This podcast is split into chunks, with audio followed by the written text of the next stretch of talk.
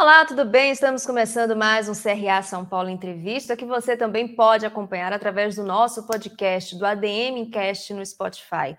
Muito obrigada pela sua audiência. Se você estiver me assistindo ou se você estiver me ouvindo, um prazer ter vocês aqui com a gente. E se ainda não for inscrito ou inscrita aqui no canal, aproveita, se inscreva agora. Não esqueça de ativar as notificações, clicando no sininho aqui embaixo, de deixar seus comentários, de nos seguir nas redes sociais, nas redes sociais do CRA São Paulo. Combinado?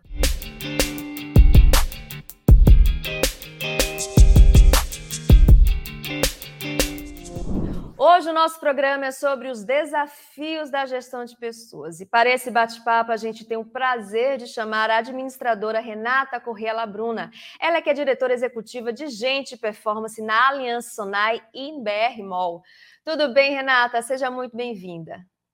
Boa tarde, Maria Rita. Um prazer é todo meu. Estou extremamente feliz de estar aqui é, participando desse momento e podendo compartilhar um pouco da minha experiência com o CRA, com o time que faz parte do CRA e todos aqueles que assistem é, o programa. É, boa tarde para todos. Eu imagino que você está em São Paulo, eu estou no Rio, então a gente tem essa alegria de estar conectada distante a distância, mas poder estar com o Brasil todo aí com a gente. Né? Exatamente. Né? Bom, muito obrigada. A gente que agradece né, a disponibilidade. E para a gente iniciar, 2023 começou para você já com uma grande fusão, né? Aliança Sonai e EDR Malls. Fala para a gente, nesse momento, qual foi o grande desafio de liderar os colaboradores nesse momento de fusão? Olha, Maria Rita, eu acho que é um processo de integração bastante forte para a nossa organização. A gente fala que é um processo de change management, né, gerenciamento de mudança, que, que compreende aí é, conhecer bastante duas culturas, né, duas empresas que se encontram, têm identidades é, similares. A gente fez um mapeamento cultural para identificar aí o que, que a gente tem de similar aí com relação aos nossos valores é, mas é sempre um desafio a união de duas empresas. Eu tive a oportunidade de viver esse momento em outras é, em outros segmentos, em segmento farmacêutico, é, em segmento de bebidas, é, e um processo de, de aquisição ou de integração, é, de, de, uma fusão, é sempre um grande desafio. É, é, um desafio onde a gente aprende muito, mas a gente tem a chance também de colaborar com alguns aspectos fundamentais. Assim, esse desafio, para mim, é, compreende muito é, do, da, do apoio do papel da liderança, a forma como a nossa liderança atua nesse processo de integração, é, a visão de futuro tem que ser mostrado claramente os benefícios que a gente tem com esse processo, no caso da união da Aliança Sonai com a BR Malls, né, é, a gente compreende a maior indústria do segmento é, no Brasil e até na América Latina, é, eu, particularmente, é, acho que é uma oportunidade única da gente impactar muito mais a vida das pessoas com relação a alguns temas importantes é, nas duas culturas. Excelente, Renata. Bom, na sua opinião, né? Você que está acostumada a liderar grandes equipes, quais são as principais estratégias ou pilares que um gestor de pessoas deve manter, né, na sua liderança? Você, por exemplo, uh, o que é que se baseia a sua liderança? A minha liderança, é, eu acho que acima de tudo, eu vejo é, o fundamental é ser congruente entre o que você fala e o que você faz. Pode parecer tão simples, né, Maria Terita? Mas, ao mesmo tempo, a gente tem que entender que todo, todo momento a gente passa mensagens na organização, né? É, não só o que a gente fala, e tem que ser muito congruente, mas nossas ações no dia a dia, elas retratam muito do que a gente acredita. Eu acredito piamente que a liderança é um exemplo na organização, quando há cuidado genuíno com relação às pessoas, o time percebe e, e, e é interessante isso, porque é o, que, o que é ruim, né? Enfim, pandemia, vírus, tudo isso pega, mas o que é bom pega também, né? Quando você cria um ambiente na liderança onde existe esse compromisso e esse comportamento genuíno interesse em apoiar o outro, isso impacta o seu time, a cultura da organização, isso pega. Né? Então, eu acredito, e, e esse é um propósito pessoal é, muito, muito importante para mim, como líder da organização. Aproveitando, Renata, que você falou em pandemia, a gente sabe que o mundo jamais será o mesmo, né? Após esse momento tão crítico que a gente passou.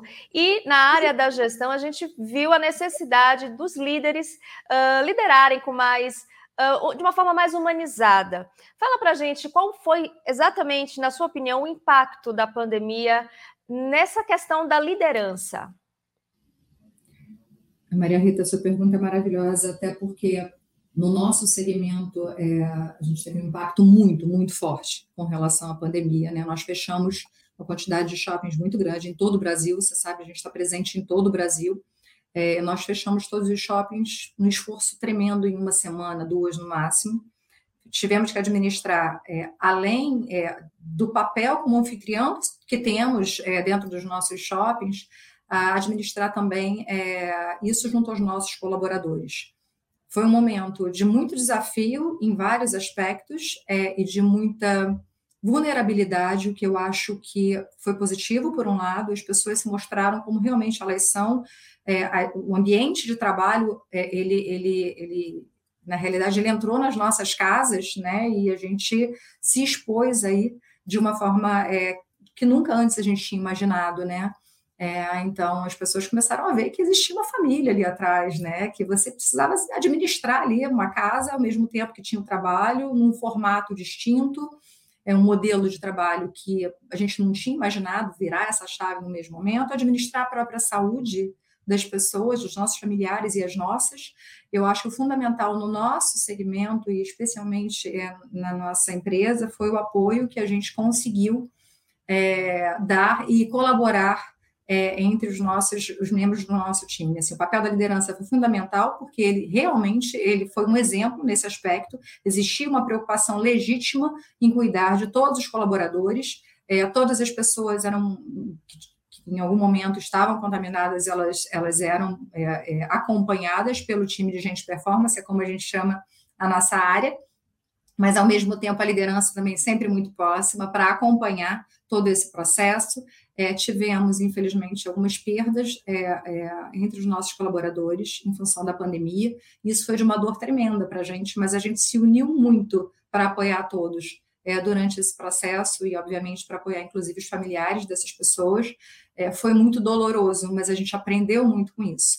É, depois passado esse, esse momento muito emblemático, eu acho, de união para a gente, onde a gente aprendeu muito, a gente também se dá conta de duas oportunidades muito grandes que a gente teve nesse processo. A primeira delas é com relação à inovação, a gente é, é, acabou conseguindo evoluir muito, a gente chama do, do fomos para o mundo digital, né, a mistura do físico com o, o, o, toda a parte de omnichannel e tudo isso que está ao nosso redor, né, é, e a gente conseguiu evoluir, eu acho que em dois anos, o que a gente anteriormente imaginava evoluir, não sei, num planejamento estratégico em cinco, dez anos. Eu acho que a gente evoluiu muito nesse, nesse aspecto.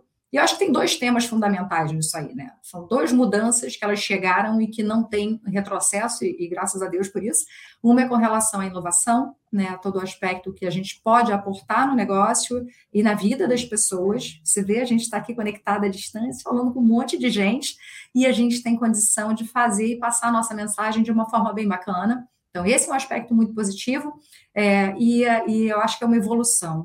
E um segundo aspecto é a forma como as pessoas se conectaram, como eu mencionei, e se mostraram de uma forma genuína. Eu espero que a gente tenha a condição de ter aprendido com isso, com relação que realmente é importante a energia que a gente tem que colocar em cada momento é, no dia a dia. Né? Acho que uma outra evolução fundamental é com relação ao modelo de trabalho, a sustentabilidade, temas que a gente está trazendo para o nosso dia a dia, é, que as pessoas começaram a analisar de uma forma mais crítica e cuidadosa durante esse processo todo.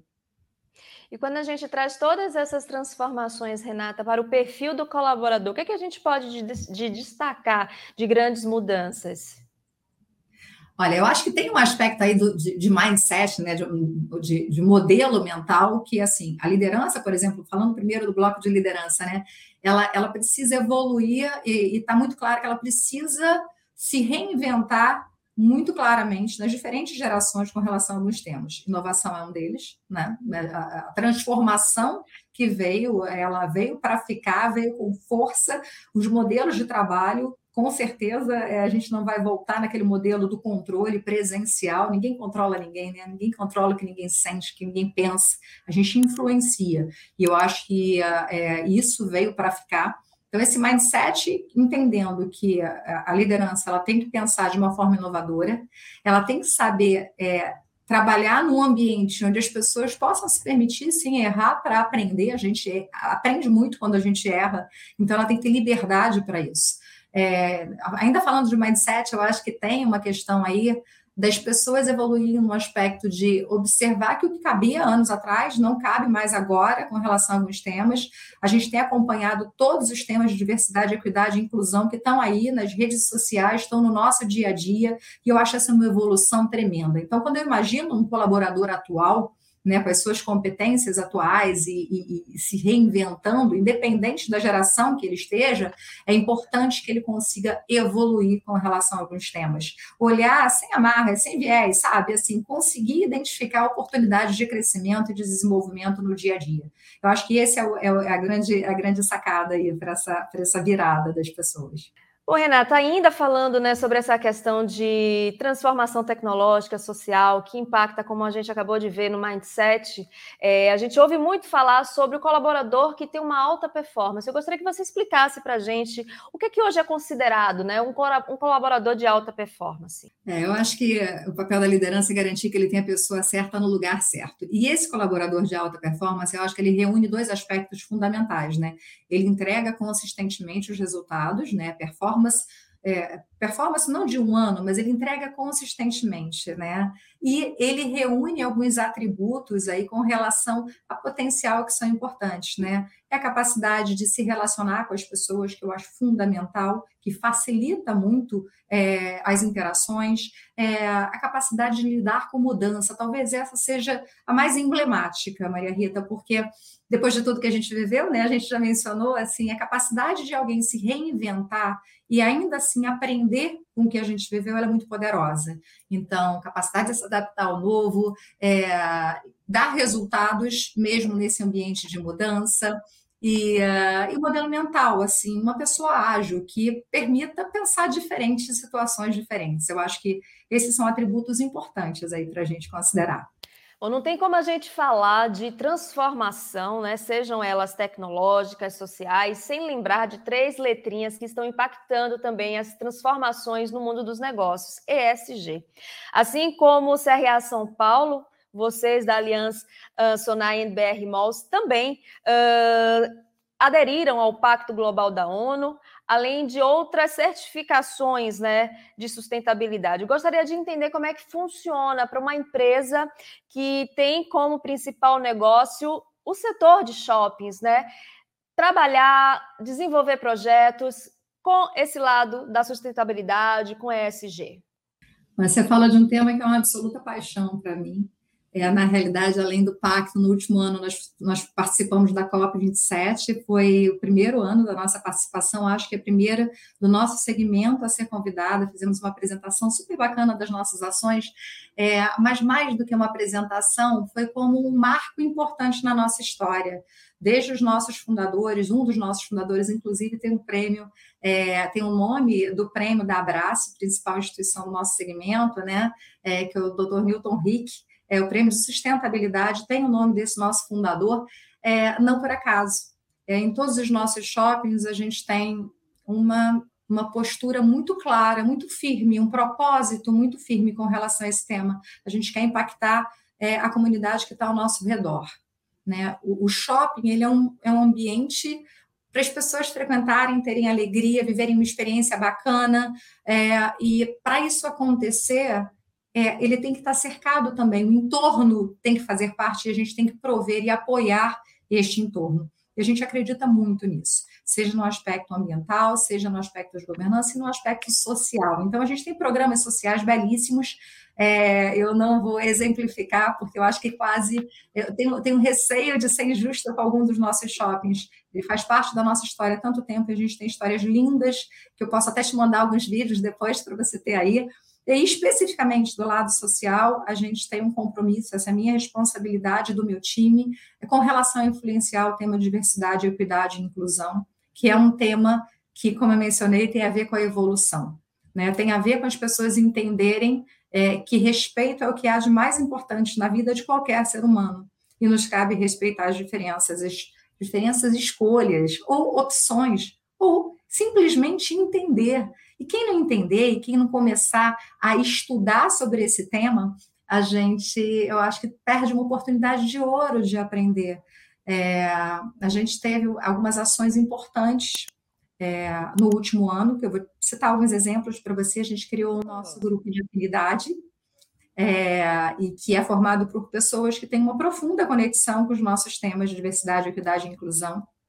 A gente fez um censo e teve uma discussão profunda com a alta liderança com relação aos dados desse censo. Você tem ideia, é, 56% é, é, do nosso público é formado por é, pretos e pardos, são os mesmos dados do IBGE com relação à, à, à equidade é, racial. A gente participa do MOVER, Movimento pela Equidade Racial, é, junto com grandes empresas reunidas e com uma meta clara com relação à inclusão é, de pretos e pardos na liderança. É, e também trabalhando educação e conscientização de uma forma bastante, bastante forte. É, a gente acredita que a gente pode e deve fazer mais pela sociedade, apoiando a transformação social nesse aspecto. E esse é mais do que um compromisso é, da nossa organização, um compromisso pessoal e é um compromisso de todo o nosso time aqui com relação a esse tema. E a gente percebe quando você está falando que há uma motivação, há, uma, há um brilho no olhar. E então eu gostaria de saber o que, que te inspira, Renata, para você continuar sua trajetória, você que tem mais de 20 anos de carreira, quem é que te inspirou, quem é que continua te inspirando? Maria Rita, eu, eu realmente acho que qualquer pessoa que chega numa posição executiva, que tenha a condição é, de influenciar a vida das pessoas para fazer algo de melhor, ele tem o dever moral de fazer, né? Eu, você, todo mundo que está assistindo a gente, a gente tem duas certezas: que a gente chegou aqui e que um dia a gente vai embora. O que a gente vai fazer entre uma coisa e outra é o que é, é o que a gente chama de legado, né? Então, eu acho que o legado que eu quero deixar e, e eu acho que para mim esse é, é, é a minha grande motivação é contribuir de verdade para a transformação social, é saber que eu impactei a vida das pessoas de uma forma bacana, sabe? É, e é um desafio diário, e é, que a gente acorda e a gente faz uma escolha de olhar o que tem de positivo, de olhar é, o que a gente tem para transformar e apoiar a vida das pessoas. Eu faço essa escolha diariamente, todas as manhãs. É, hoje, por exemplo, eu tinha algumas reuniões super difíceis, sabe, Maria Rita? E logo de manhã, uma pessoa do meu time, que é o meu braço, meu coração em diversidade e inclusão, a Ana Paula, ela me manda um vídeo lindo com dois colaboradores nossos, né, que tem Down, hoje é o dia, a gente está gravando esse vídeo no dia da, da, da Dia Mundial, né, é, com relação é, a, ao, ao, síndrome de Down, que a gente trabalha esse tema com muita propriedade, e esses dois colaboradores, eles já gravaram um vídeo muito especial para a gente, e, e quando eu comecei meu dia com esse vídeo, juro, assim, me deu brilho, luz em volta para fazer tudo mais fácil. Né? Eu acho que é isso, a gente é o ciclo virtuoso que a gente fala, né? E que ele existe, que a gente tem que usar isso da forma adequada. não preciso nem te contar que eu compartilhei esse vídeo com um monte de gente e vou mandar para você na sequência da nossa gravação ah, também. Que ótimo, quero sim ver. É muito bacana ouvir você falar sobre isso, porque a gente aqui tem é, recebido várias pessoas de diversas áreas da gestão e muitas delas falam sobre isso, que é importante ter algo genuíno, né? Que nos motive, que nos tire da cama e que faça com que o nosso dia termine bem para que no próximo a gente recomece. Então, muito bom contar com esse seu depoimento também. Agora, eu queria saber como é que surgiu a administração na sua vida, uma curiosidade aqui do nosso conselho. Olha, eu, eu, confesso que eu comecei fazendo duas faculdades ao mesmo tempo, psicologia e administração. E eu, eu, eu, nunca tive dúvidas, Maria Rita, que eu era uma pessoa de humanas, eu nunca tive dúvidas que eu gostaria de trabalhar na área de, de, de recursos humanos, enfim. É, essa, para mim, sempre foi uma certeza muito grande. Né? Eu sou, por formação, é, é, professora, né? É, e, na sequência, comecei a fazer psicologia e administração. Não preciso te contar que a minha vida ficou maluca, porque é muito difícil você conseguir é, é, seguir com duas graduações dessa natureza. É, em dois anos, um ano e meio, eu acho, eu já me decidi por administração. Eu acho um curso que ele, ele, ele te dá uma, uma visão geral muito ampla, muito positiva. Tive a sorte de contar com professores maravilhosos. E, na sequência, o meu MBA, que foi feito na COPEAD, aqui no Rio, também me deu uma perspectiva muito forte com relação a toda a parte de administração. Então, eu acho um curso muito, muito completo. é, e que te dá uma visibilidade grande com relação a diferentes áreas, o que é fundamental no meu negócio. Né? Eu preciso sentar numa mesa discutindo o negócio. Né? É, é, óbvio que eu sou uma pessoa vinculada a humanas, que adoro a área de, de gente performance, é, é a minha, minha fortaleza, mas eu só tenho condição de discutir com os interlocutores de diferentes áreas, porque eu tive esse background importante com relação à administração. Então, eu tenho muito carinho é, pela área. Você poderia compartilhar com a gente um grande desafio que você lembre agora, muito rapidamente, na sua carreira? Saber se, por acaso, você teve algum, algum problema por ser mulher, por ser líder, uma líder feminina. Saber um pouquinho mais sobre essa sua trajetória. Maria Rita, eu vou te falar que eu, eu me considero uma pessoa muito privilegiada, porque é, eu tive a sorte de trabalhar com grandes lideranças que sempre me apoiaram muito em todos os momentos mais sensíveis da minha, da minha vida, da minha carreira.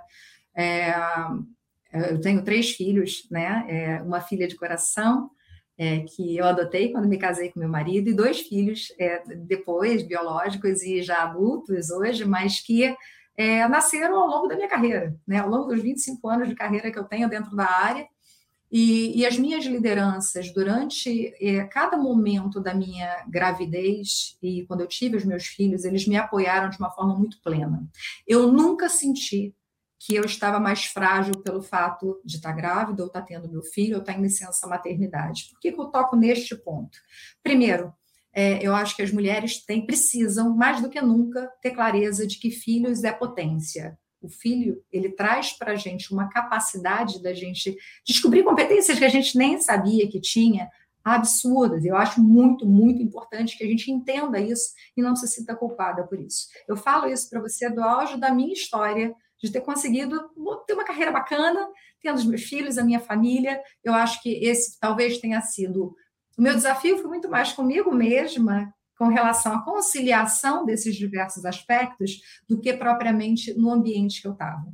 É, porque eu tive a sorte de estar em empresas com lideranças que sempre me apoiaram muito nessa frente e, como eu, entendiam que isso era potência para o ambiente.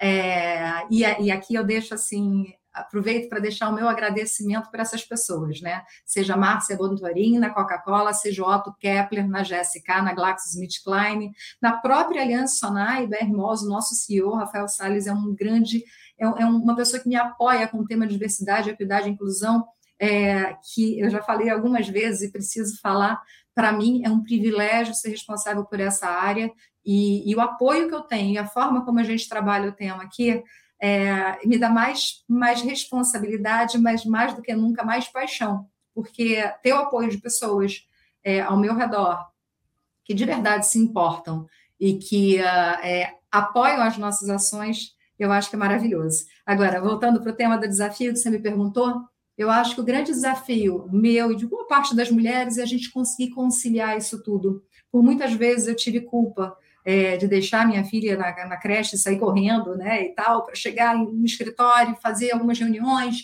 mas é, eu tive o privilégio de contar com gente que nunca estimulou isso no meu comportamento, muito pelo contrário, gente que me apoiou e me fez entender que que essa é parte da evolução, né, e que a gente filhos são potência na vida da gente.